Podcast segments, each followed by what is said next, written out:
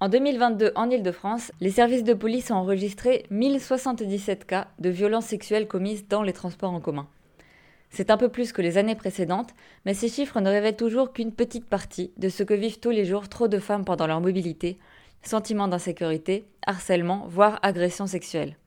Dans cette deuxième série de Trafic, le podcast de Mobilettre, c'est d'abord à elles que nous donnons la parole. Mais nous allons aussi écouter celles qui travaillent chez les opérateurs de transport, en première ligne ou dans l'encadrement, et interroger des spécialistes pour comprendre ce qui se joue dans cet espace public si particulier des transports. Voici ouvert en grand en six épisodes le dossier des femmes et de la mobilité. Je suis Louise Verrier, bienvenue dans ce premier épisode de Trafic à la rencontre des voyageuses du quotidien.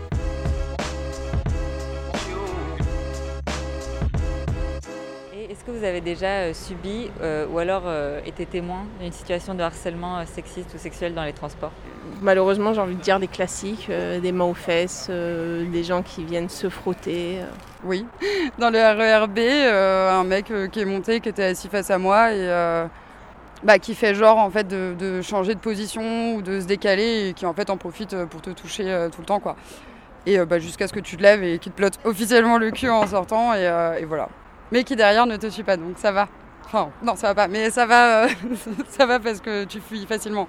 Oui, une fois, je l'ai subi dans la ligne 13, mais c'était il y a 5 ans. Ah, il y avait un type qui se frottait à moi et je me suis agrippée à lui en lui demandant qu'est-ce que vous faites, qu'est-ce que vous faites, et il est descendu à, à la station d'après. J'étais euh, bah, sur le point de prendre mon train et il y a euh, donc un homme qui veut mon numéro, sauf que moi je veux pas lui donner parce que je le connais pas et euh, ça m'intéressait pas. Bah lui, il l'a pas accepté. Il l'a créé dans toute la gare en m'insultant et en me disant tu vas me donner ton numéro que tu le veuilles ou non. Mais moi euh, j'étais déjà partie à ce moment-là donc j'ai eu de la chance parce qu'il y avait beaucoup de monde. Pour une fois j'étais en jupe. Il était en face de moi. Il s'est penché vers moi et il m'a carrément glissé ses deux mains sous ma robe, sur mes cuisses en fait. Et en fait j'ai eu le réflexe de lui prendre ses mains de lui rendre. Et je, crois que je lui ai dit, euh, vous voulez que je fasse un scandale, un truc comme ça. Dans le métro, oui, j'ai déjà été euh, agressée par un homme euh, qui a commencé à hurler, à m'insulter tous les noms. La police m'a dit, tant qu'il vous a pas frappé, on peut rien faire. C'est moi qui ai dû changer de rame. Quoi. C'est aux femmes de, bah, partir et de laisser l'agresseur tranquille en fait. Pour éclairer ces témoignages, nous avons fait appel à Johanna Dagorn, elle est sociologue à l'Université de Bordeaux et elle a mené avec son collègue Arnaud Alessandrin plusieurs enquêtes sur le harcèlement de rue entre 2015 et 2019. On est sur des témoignages tout à fait, euh, j'ai envie de dire, euh, classiques hein, concernant euh, ce que vivent les femmes et toutes les catégories de femmes au quotidien. ce qu'ont montré ces enquêtes, c'est l'ampleur du harcèlement.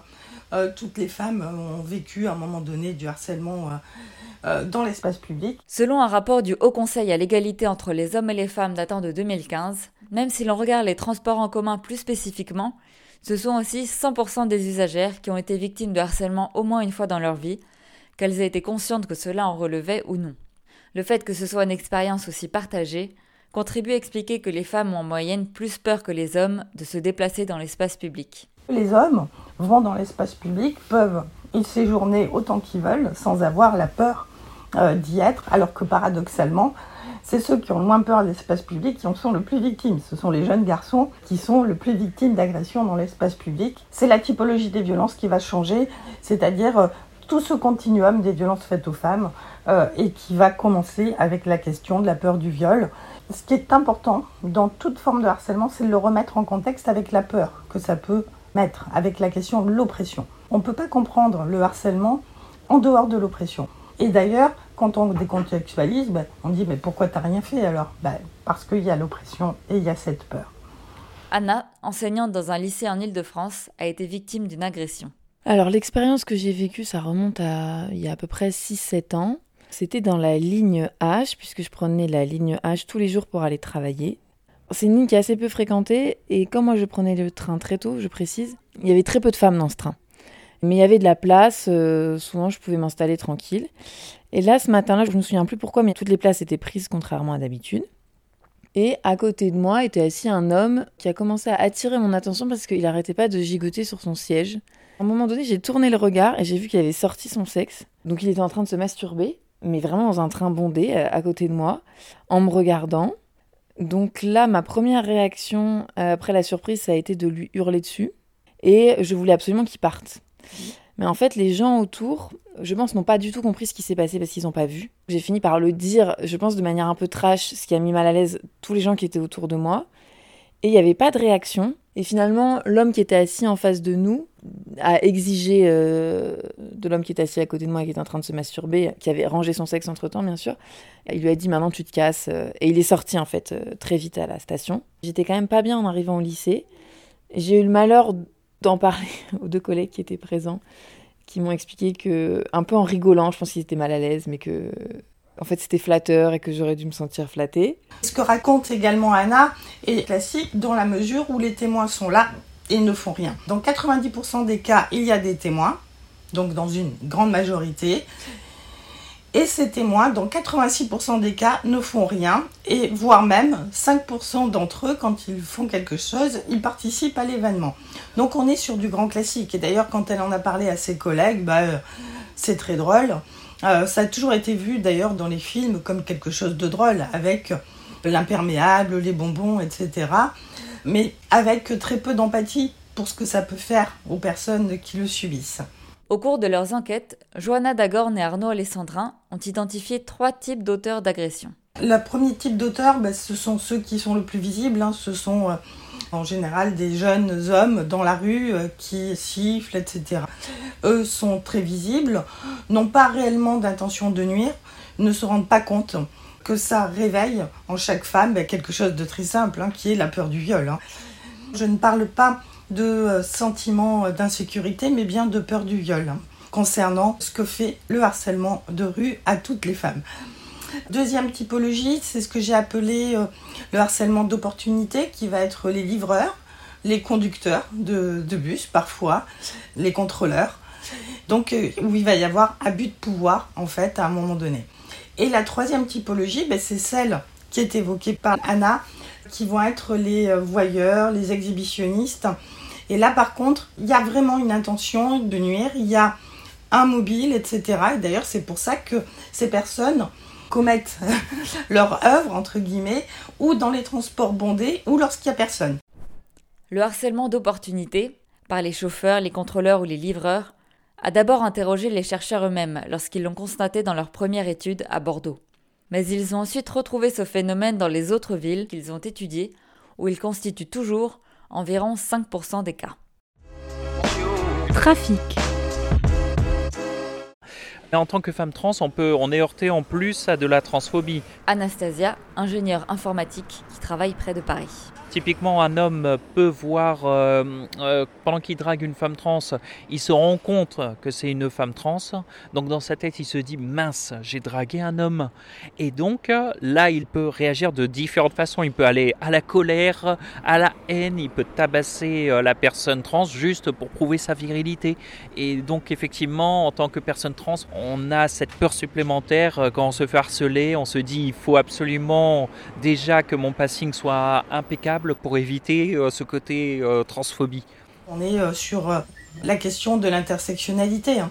C'est-à-dire que être une femme, c'est être victime de harcèlement, mais être une femme trans, ça peut être également beaucoup plus violent, avec des coups, des blessures, des insultes, des injures, que ne vivent pas nécessairement toutes les femmes.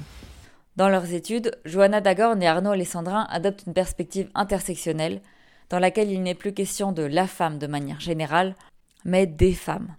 Il s'agit d'étudier les discriminations particulières que vivent certains groupes de femmes à l'intersection de plusieurs systèmes de domination, comme les femmes trans, mais aussi comme d'autres profils.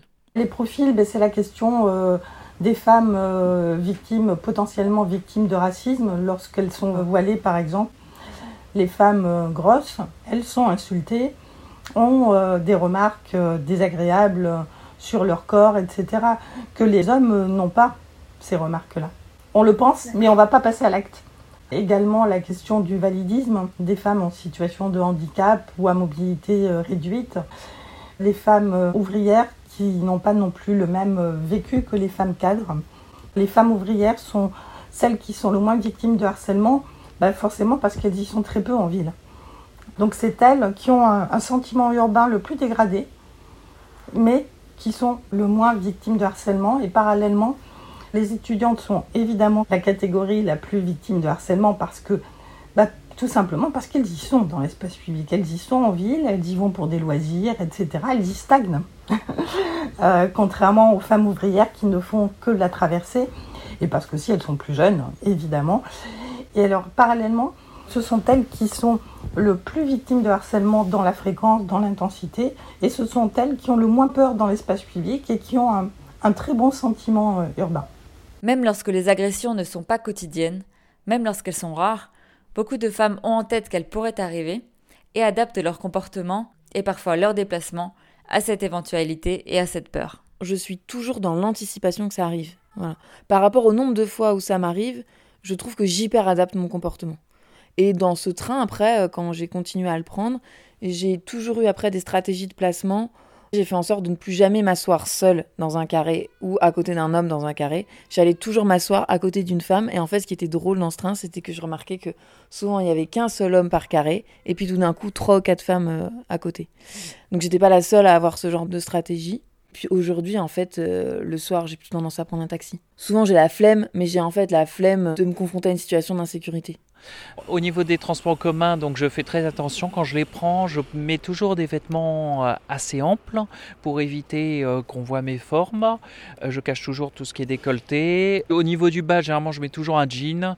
J'essaye d'éviter vraiment tout ce qui pourrait attirer bah, un harceleur.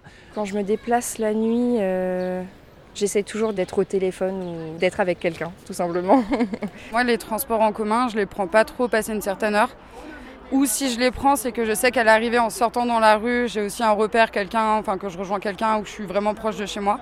Par exemple, euh, j'habite à Grenoble et j'ai pas pu faire euh, le sport euh, que je voulais parce que bah, ça m'obligeait à rentrer à, pied un soir parce qu'il n'y avait plus vraiment justement de transport et bah, j'ai pas pu faire ça. À la place, j'ai dû aller faire quelque chose d'autre parce que c'était trop tard. Alors les situations où j'ai vraiment peur, c'est euh, dans les RER transiliens quand il n'y a pas grand monde et que du coup les stations sont longues. Parce que un, homme voilà un comportement où il suit un peu et que en fait tu te dis mais là la prochaine station c'est dans tellement longtemps il y a personne. Donc là ça fait là c'est des situations qui que je trouve dangereuses peu importe le moment de la journée en fait même si c'est en plein milieu de la journée. Après le soir euh, avec euh, des hommes alcoolisés. Les femmes ont davantage peur la nuit et elles ont davantage peur dans les endroits festifs, surtout quand il y a des hommes qui stagnent. Si le sentiment d'insécurité est plus fort la nuit, les agressions sont plus récurrentes le jour. Les frotteurs agissent aux heures de pointe, tandis que les exhibitionnistes préfèrent eux les heures creuses. Cette méfiance de certains espaces est souvent intériorisée dès l'enfance. Anna se souvient de cet apprentissage. Ouais, ma mère, elle avait été très explicite là-dessus. Elle m'avait euh, dit très explicitement que euh, de manière générale dans l'espace public et dans les transports, il fallait pas regarder les hommes dans les yeux. Si j'étais perdue, il fallait jamais manifester le fait que j'étais perdue. Marcher en, regardant un peu droit devant moi, en ayant l'air d'être sûr de moi. Ça, c'était les conseils que m'avait donné ma mère. Donc j'ai été prévenue, formée en quelque sorte, tout en étant libre de les prendre. Et je pense que c'était bien d'être prévenue et formée, mais en même temps... Euh, ça signifie aussi que très jeune, on, appréhende l'espace public et les transports en particulier comme un lieu de danger. L'expérience du harcèlement est assez attendue, connue, pour finir parfois par être relativisée. On l'a entendu dans un témoignage en début d'épisode. Une jeune femme qui disait Il ne m'a pas suivi après, donc ça va, pour se reprendre juste après. Ce relativisme est l'une des nombreuses raisons qui peut pousser à ne pas signaler une agression. Une autre raison très importante est la honte que peut ressentir une victime. Anna, elle, a décidé d'appeler un numéro vert après son agression. Quand il y a eu un peu moins de monde, je me suis rappelé qu'il y avait un numéro qu'on pouvait contacter quand on était victime euh, d'agression et de harcèlement sexiste dans les transports, donc j'ai appelé ce numéro. Je suis tombée sur quelqu'un de très gentil qui m'a écouté, m'a dit qu'il fallait que je porte plainte, voilà. Le soir, j'ai voulu porter plainte au commissariat de Gare du Nord et là, ils n'ont pas voulu. Ils m'ont dit qu'il y aurait trop d'attentes, euh, voilà. Donc là, j'ai sorti mon speech sur euh, vous êtes en train d'essayer de me décourager de porter plainte, nan, Bon, il était complètement insensible à, ma diatribe. Je suis du coup partie, j'ai porté plainte, euh, je crois, deux ou trois jours plus tard. Là, j'ai été très bien reçue dans un autre commissariat par quelqu'un qui visiblement avait été formé sur ces questions-là. Mais j'ai jamais eu de nouvelles. Et j'ai appris que de toute façon, parce que c'était, il y avait des caméras de vidéosurveillance dans le train, et en fait, ils gardent très peu de temps euh, les images. Donc comme moi j'ai porté plainte, euh, du coup, pas le soir même, mais plusieurs jours après, il n'y avait aucune euh, chance de pouvoir retrouver l'individu. Chez Anastasia, c'est une autre raison qui l'a dissuadé d'aller voir la police après une agression. Je ne suis pas allé voir la police, principalement déjà en tant que personne trans. Il y a beaucoup de policiers qui ne sont pas formés et euh, qui ont mal réagi. Je connais pas mal d'amis trans euh, qui ont été mal reçus par les forces de police, où ils ont eu beaucoup de mépris et même euh, pas de sérieux. Carrément, on leur a dit que c'était en gros leur faute. Hein. Ils avaient qu'à pas s'habiller en femme. donc voilà, en tant que personne trans, on est vraiment très réticente hein, à faire appel à la police pour nous défendre. D'après une enquête du collectif Nous Toutes de 2021, ce sont deux tiers des femmes s'étant rendues au commissariat pour des violences de genre qui en rapportent une mauvaise expérience. Et pour d'autres, c'est simplement la méconnaissance de ces options qui entre en jeu. Je savais pas qu'il y avait un service spécial et puis j'allais à la fac de toutes les façons, donc euh, je suis partie directement au cours après. Et vous n'avez pas envisagé de porter plainte? Je ne savais même pas que ça se faisait. La plupart du temps, la réaction est encore de continuer son chemin et de le garder pour soi. Mais c'est de moins en moins le cas. Sans forcément que ça se traduise en plainte, il est certain que la parole se libère autour de ces expériences. Comment cette évolution s'est-elle fait sentir dans les enquêtes sociologiques? Ce qui est intéressant, c'est que avant le mouvement MeToo, on n'a pas du tout les mêmes réponses. Au tout début des enquêtes, euh, les femmes avaient du mal à parler. Dans les entretiens collectifs, dans les questionnaires, oui, elle parlait énormément. Et après le mouvement MeToo, euh, c'était plutôt l'inverse. Il fallait même euh, couper les, entretiens collectifs tellement la parole euh, était complètement fluide, hein, pour le dire très rapidement. Et malgré tout, le mouvement MeToo n'a pas eu d'impact sur la non-intervention des témoins. Les seuls moments où les témoins interviennent, c'est quand ils sont concernés par le sujet, c'est-à-dire avec actuellement les étudiantes qui interviennent beaucoup lorsque euh, une autre étudiante est victime de harcèlement et quand bien même elles ne la connaissent pas. Alors elles ont des stratégies qui sont euh, assez remarquables. Elles ne se mettent pas en danger, elles n'interviennent pas directement auprès du harceleur, mais elles font semblant, par exemple, de connaître la personne. Elles ont toutes des stratégies de sororité qui sont euh, extrêmement intéressantes. C'est également ce que nous avons pu remarquer chez certaines jeunes femmes rencontrées dans la rue, qui sont très sensibilisées à ces questions et qui semblent en conséquence peut-être plus intolérantes à tout type de harcèlement que certaines de leurs aînés. On l'entend par exemple chez Alexis et Camille qui ont 16 et 24 ans. Bah, en général, je fixe la personne en retour et si elle détourne pas le regard ou quoi que ce soit, je fais une grimace ou un doigt et puis souvent la personne arrête tout simplement. Mais je pense qu'inconsciemment, il y a des choses euh, que tu fais pas ou que tu évites de faire. Euh, après, je m'empêche pas de m'habiller comme je veux, mais parce que c'est un choix militant et que j'ai décidé d'arrêter de céder à ce genre de choses. Les sociologues ont aussi remarqué, chez les plus jeunes notamment, le passage de la honte à la colère.